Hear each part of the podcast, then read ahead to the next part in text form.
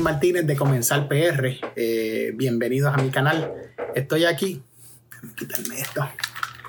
Eh, estoy aquí hoy para eh, darle cinco consejos para mantener un inventario saludable.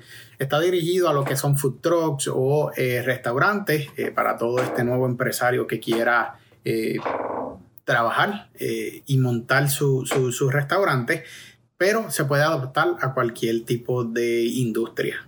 Así que no te vayas, eh, búscate tu, tu notepad, yo siempre tengo una, eh, anótalo y, vamos a ir los cinco pasos. Vale. Para comenzar, eh, tienes que saber que el inventario es el alma del negocio.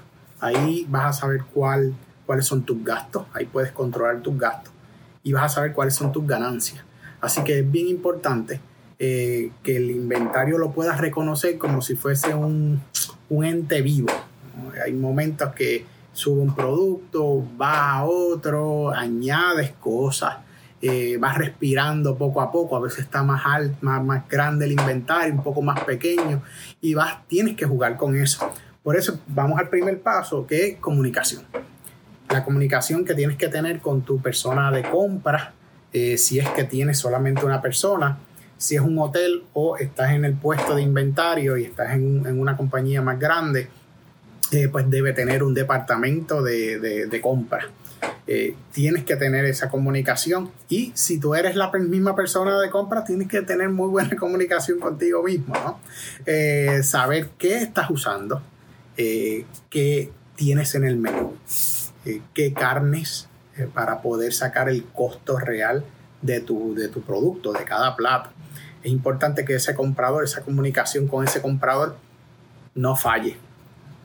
Viceversa, tú como chef o tú como dueño, decirle qué específicamente quieres al comprador y las cantidades.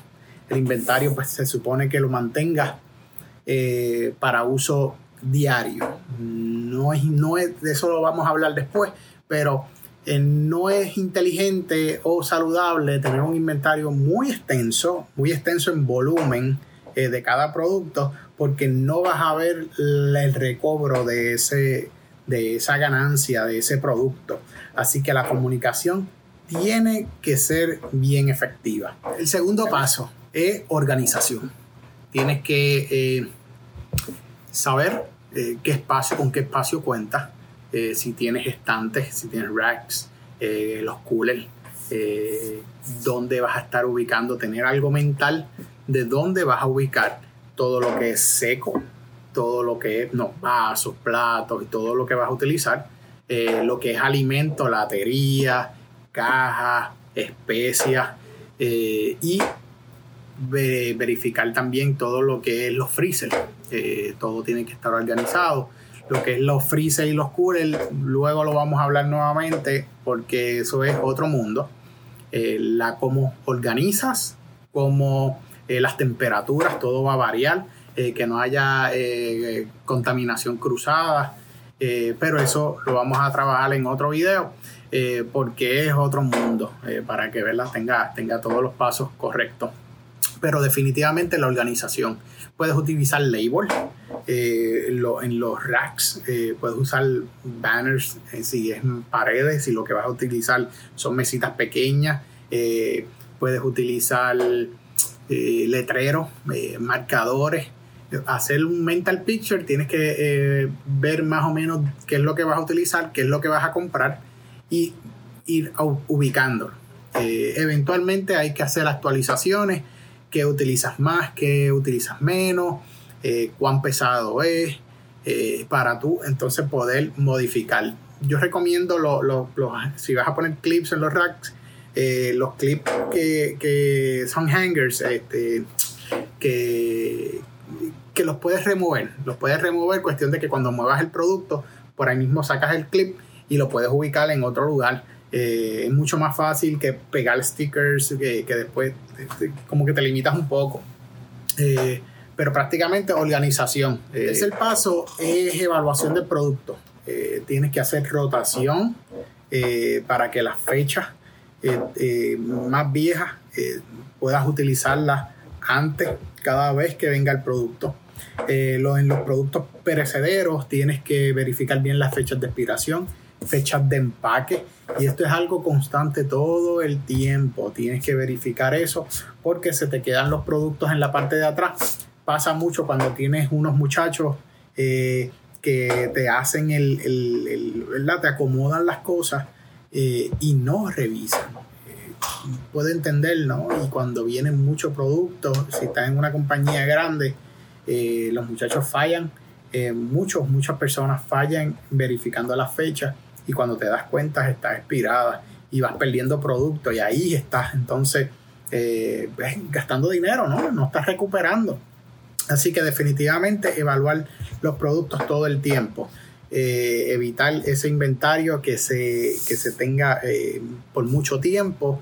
Ahí puedes evaluar eh, qué estás utilizando más, qué no estás utilizando, que posiblemente pensabas que ibas a usar tres cajas de sal y solamente estás usando uno diaria, por decir un, un tiempo, pues entonces limita de pagar de comprar dos cajas adicionales cuando si una es la que te está, eh, estás utilizando.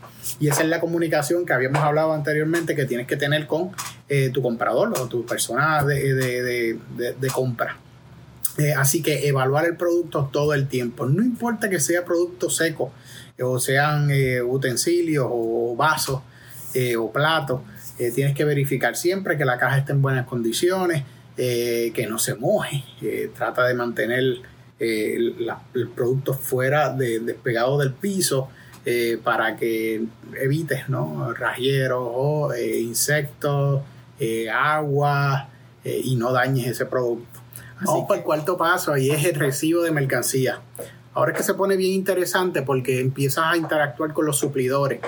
es importante que toda mercancía recibida sea con, seas tú o sea a la persona que específica que escogiste para recibir el producto diario, eh, tiene que recibir al, suplidor con su orden de compra. Estar seguro de qué fue lo que se ordenó y exactamente eh, eso es lo que tú vas a recibir. Si estás corto, puedes entonces identificarlo eh, y notificarlo sea al chef o, sea al dueño o a, pues a la persona encargada que va a utilizar el producto eh, como que le digas, mira, este suplidor no me trajo esto, o cuando veas en el momento que te trajo de más, pues puedes entonces retirarlo.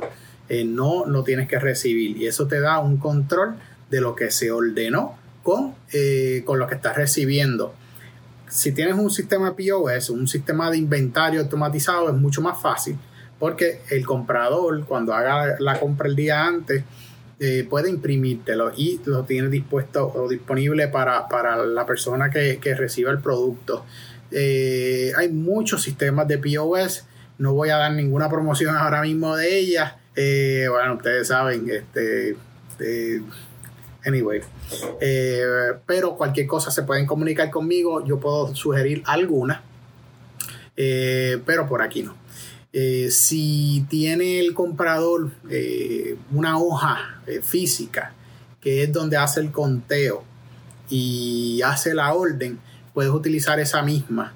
el detalle es que, recibas y lo que pediste o lo que hiciste, la compra que hiciste. no te vayas a ciegas, no permitas que tus empleados vayan a ciegas recibiendo lo que sea. me ha ocurrido muchas veces que los suplidores venden.